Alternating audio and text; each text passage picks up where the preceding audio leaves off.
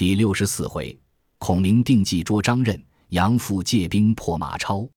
却说张飞问计于严颜，颜曰：“从此取洛城，凡守于关隘，都是老夫所管，官军皆出于掌握之中。今感将军之恩，无可以报，老夫当为前部，所到之处，尽皆唤出拜降。”张飞称谢不已。于是严颜为前部，张飞领军随后，凡到之处。尽是严颜所管，都唤出投降。有迟疑未决者，言曰：“我尚且投降，何况汝乎？”自是望风归顺，并不曾厮杀一场。却说孔明已将启程日期申报玄德，叫都会聚洛城。玄德与众官商议，今孔明亦得分两路取川，会于洛城，同入成都。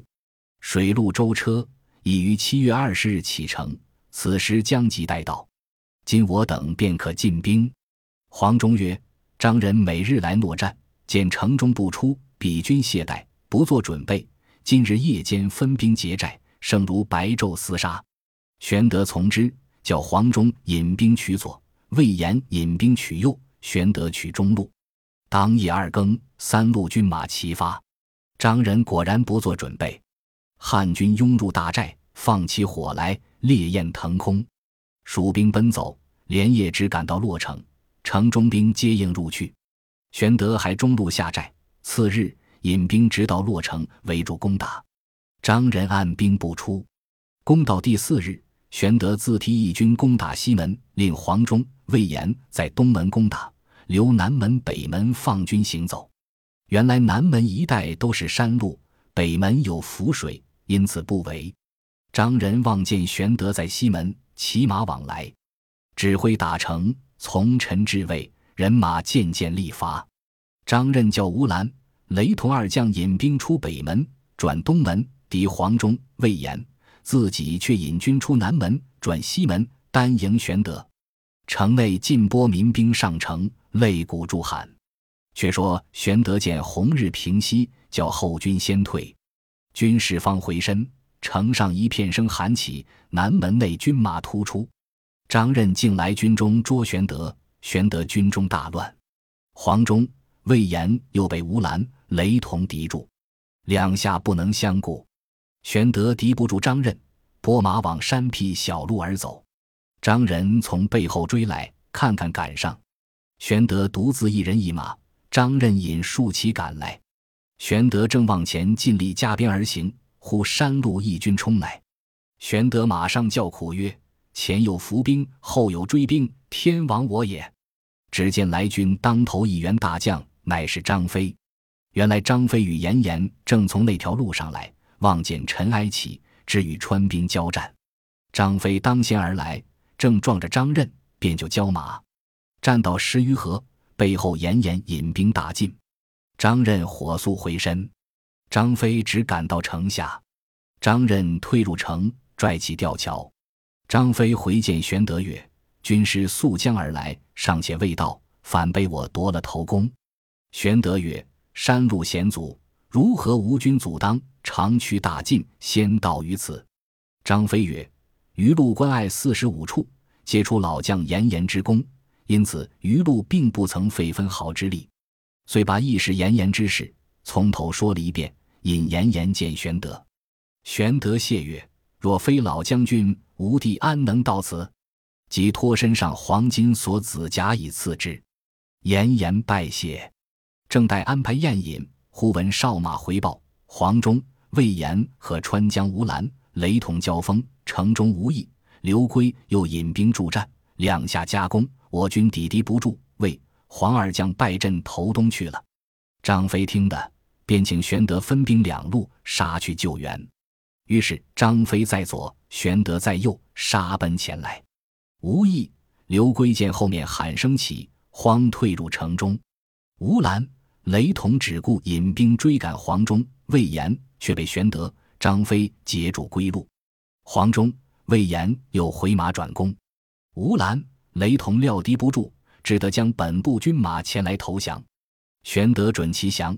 收兵进城下寨，却说张仁失了二将，心中忧虑。无益，刘珪曰：“兵势甚危，不决意死战，如何得兵退？一面差人去成都见主公告急，一面用计抵止。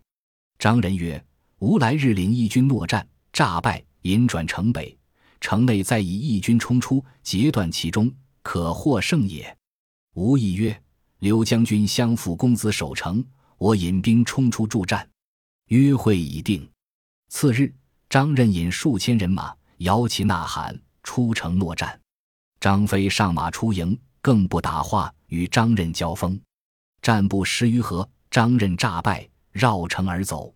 张飞尽力追之，无意义军截住。张任引军复回，把张飞围在垓心，进退不得。正没奈何，只见一队军从江边杀出，当先一员大将挺枪跃马，与吴懿交锋。只一合，生擒吴懿，战退敌军，救出张飞。视之，乃赵云也。飞问军师何在？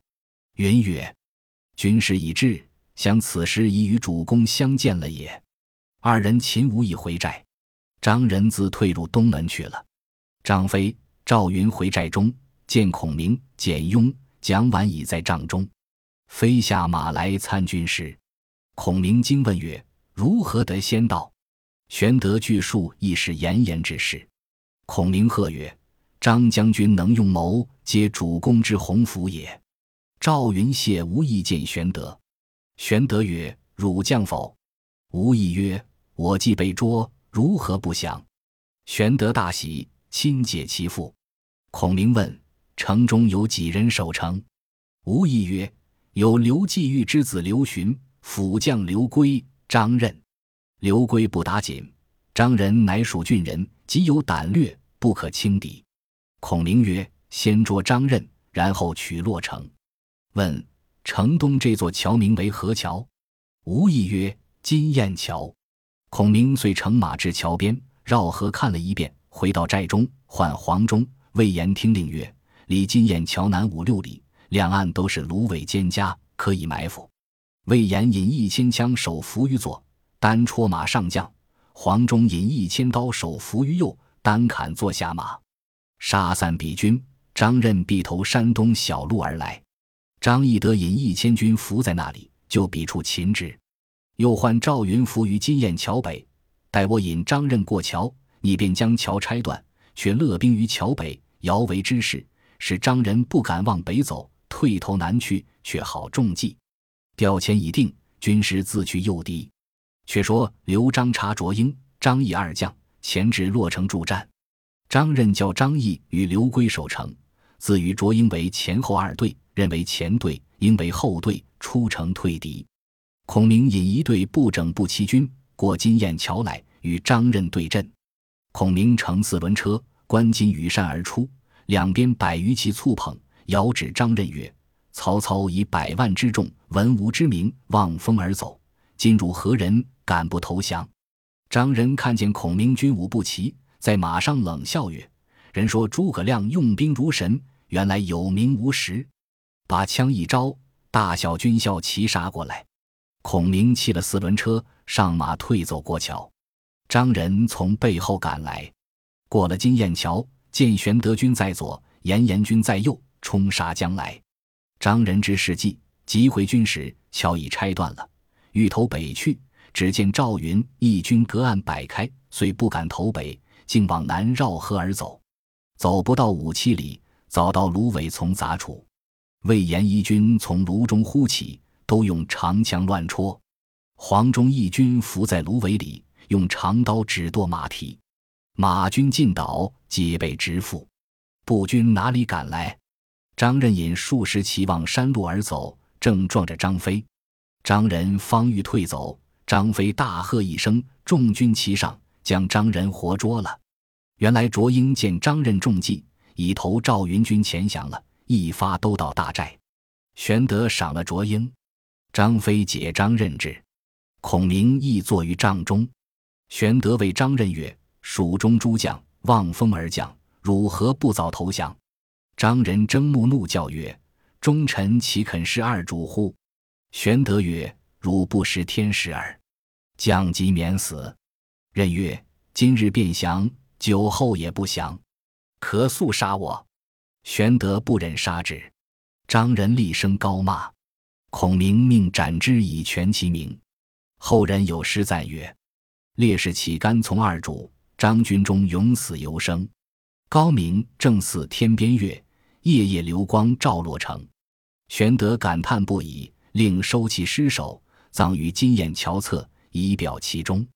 次日，令严颜、吴懿等一班蜀中降将为前部，直至洛城，大叫：“早开门受降，免一城生灵受苦！”刘圭在城上大骂，严颜方待取箭射之，忽见城上一将拔剑砍翻刘圭，开门投降。玄德军马入洛城，刘询开西门走脱，投成都去了。玄德出榜安民，杀刘圭者，乃武阳人张翼也。玄德得了洛城，重赏诸将。孔明曰：“洛城已破，成都只在目前，唯恐外州郡不宁，可令张翼。”吴懿引赵云府外水江阳、前为等处所属州郡，令严颜、卓英引张飞府巴西德阳所属州郡，就伪关安置平静，即勒兵回成都取齐。张飞、赵云领命，各自引兵去了。孔明问：“前去有何处关隘？”蜀中降将曰：“指绵竹有重兵守御，若得绵竹，成都唾手可得。”孔明便商议进兵。法正曰。洛城既破，蜀中危矣。主公欲以仁义服众，且勿进兵。某作一书上刘璋，陈说利害，张自然降矣。孔明曰：“孝直之言最善。”便令写书遣人进往成都。却说刘询逃回见父，说洛城已陷。刘璋慌惧众官商议，从事正度献策曰：“今刘备虽攻城夺地，然兵不甚多，士众未富。”野谷士资，均无辎重，不如进驱巴西子同民过涪水以西。其苍鹰野谷，尽皆烧除，深沟高垒，静以待之。彼之请战，勿许。久无所资，不过百日，彼兵自走。我乘虚击之，备可擒也。刘璋曰：“不然，吾闻拒敌以安民，未闻动民以备敌也。”此言非保全之计。正义间，人报法正有书至，刘璋唤入，呈上书。张拆开视之，其略曰：“左蒙遣差解好荆州，不意主公左右不得其人，以致如此。今荆州眷念旧情，不忘足矣。主公若得幡然归顺，量不薄待，望三思才是。”刘璋大怒，扯毁其书，大骂。法正卖主求荣，忘恩背义之贼，逐其使者出城，及时遣七弟费官提兵前去守把绵竹。费官局保南阳人姓李，名言，字正方，一同领兵。当下费官、李延点三万军来守绵竹。益州太守董和，字幼宰，南郡之江人也。上书与刘璋，请往汉中借兵。张曰。张鲁与吾世仇，安肯相救？何曰：“虽然与我有仇，刘备军在洛城，势在危急。唇亡则齿寒，若以利害说之，必然肯从。”张乃修书遣使前赴汉中。却说马超自兵败入羌，二载有余，结好羌兵，攻拔陇西州郡。所到之处，尽皆归降，唯继承攻打不下。刺史韦康。累遣人求救于夏侯渊，渊不得曹操言语，未敢动兵。韦康见救兵不来，与众商议，不如投降马超。参军杨阜哭谏曰：“超等叛军之徒，岂可降之？”康曰：“世事至此，不降何待？”父苦谏不从。韦康大开城门，投拜马超。超大怒曰：“汝今事急请降！”非真心也，将韦康四十余口尽斩之，不留一人。有人言杨阜劝韦康休降，可斩之。超曰：“此人守义，不可斩也。”复用杨父为参军。复见梁宽、赵屈二人，超进用为军官。杨父告马超曰：“父妻死于临洮，岂告两个月假，归葬无期便回。”马超从之。杨复过历城，来见辅夷将军江绪。绪与父是姑表兄弟，旭之母是父之姑，时年已八十二。当日，杨复入江绪内宅，拜见其姑，哭告曰：“副守城不能保，主王不能死，愧无面目见孤。马超叛军，妄杀郡守，益州市民无不恨之。今吾兄坐据历城，竟无讨贼之心，此岂人臣之礼乎？”言罢，泪流出血。绪母闻言，唤将绪入，责之曰：“为使君遇害，一尔之罪也。”又谓父曰：“汝既降人，且识其路，何故又兴心讨之？”父曰：“吾从贼者，欲留残生，与主报冤也。”绪曰：“马超英勇，急难图之。”父曰：“有勇无谋，亦图也。吾以暗约下梁宽、赵渠。”兄若肯兴兵，二人必为内应。须母曰：“汝不早图，更待何时？谁不有死？死于忠义，死得其所也。勿以我为念。汝若不听一山之言，吾当先死，以绝汝念。”须乃与统兵校尉尹奉、赵昂商议。原来赵昂之子赵越，现随马超为皮将。赵昂当日应允，归见其妻王氏曰。吾今日与江绪、杨父、尹奉一处商议，欲报维康之仇。吾想子赵越现随马超，今若兴兵，超必先杀吾子，奈何？其妻厉声曰：“雪君父之大耻，虽丧身亦不惜，何况一子乎？君若顾子而不行，吾当先死矣。”赵昂乃决。次日一同起兵，将许、杨父屯历城。尹奉、赵昂屯岐山，王氏乃进将守势淄博，亲自往岐山军中赏劳军士，以利其众。马超闻将绪、杨父会合尹奉、赵昂举事，大怒，即将赵越斩之，令庞德、马岱尽起军马，杀奔历城来。将绪、杨父引兵出，两阵援处，杨父、将绪依白袍而出，大骂曰：“叛军无义之贼！”马超大怒，冲将过来，两军混战。江绪、杨父如何抵得马超？大败而走。马超驱兵赶来，背后喊声齐楚，尹奉、赵昂杀来。超急回时，两下夹攻，首尾不能相顾。正斗间，此协理大队军马杀来，原来是夏侯渊得了曹操军令，正领军来破马超。超如何当得三路军马？大败奔回，走了一夜，比及平明，到得一城叫门时，城上乱箭射下。梁宽、赵屈立在城上，大骂马超，将马超妻杨氏从城上一刀砍了，撇下尸首来，又将马超幼子三人，并至亲十余口，都从城上一刀一个剁将下来。超气耶色凶，几乎坠下马来。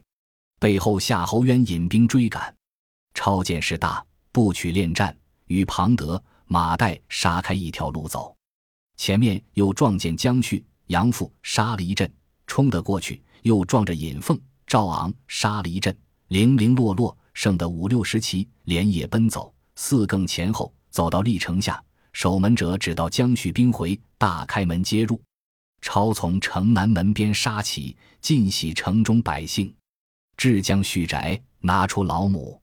母全无惧色，指马超而大骂。超大怒，自取剑杀之。尹凤、赵昂全家老幼已尽被马超所杀。昂妻王氏因在军中，得免于难。次日，夏侯渊大军至，马超弃城杀出，望西而逃。行不得二十里，前面一军摆开，为首的是杨阜。超切齿而恨，拍马挺枪刺之。父宗第七人一齐来助战，马岱、庞德敌住后军，宗第七人皆被马超杀死。父身中五枪，犹然死战。后面夏侯渊大军赶来，马超遂走，只有庞德、马岱五七骑后随而去。夏侯渊自行安抚陇西诸州人民，令江绪等各个分守，用车载杨阜赴许都见曹操。操封父为关内侯。父辞曰：“父无汉南之功，又无死难之节，于法当诛，何言受之？”操加之，足与之绝。却说马超与庞德、马岱商议，竟往汉中投张鲁。张鲁大喜，以为得马超，则西可以吞益州，东可以拒曹操，乃商议欲以女招超为婿。大将杨伯见曰：“马超妻子遭惨祸，皆超之一害也。主公岂可以女与之？”鲁从其言，遂罢招婿之意。或以杨伯之言告知马超。超大怒，有杀杨伯之意。杨伯知之，与兄杨松商议，亦有图马超之心。正值刘璋遣使求救于张鲁，鲁不从。忽报刘璋又遣黄权道：“权先来见杨松，说东西两川实为唇齿，西川若破，东川亦难博矣。今若肯相救，当以二十州相酬。”松大喜。即引黄权来见张鲁，说唇齿利害，更以二十州相谢。鲁喜其利，从之。巴西严普见曰：“刘璋与主公世仇，今事急求救，诈许割地，不可从也。”忽阶下一人进曰：“某虽不才，愿起一旅之师，生擒刘备，勿要割地以还。”正是方看真主来西蜀，又见精兵出汉中。未知其人是谁？且看下文分解。本集播放完毕，感谢您的收听，喜欢请订阅加关注，主页有更多精彩内容。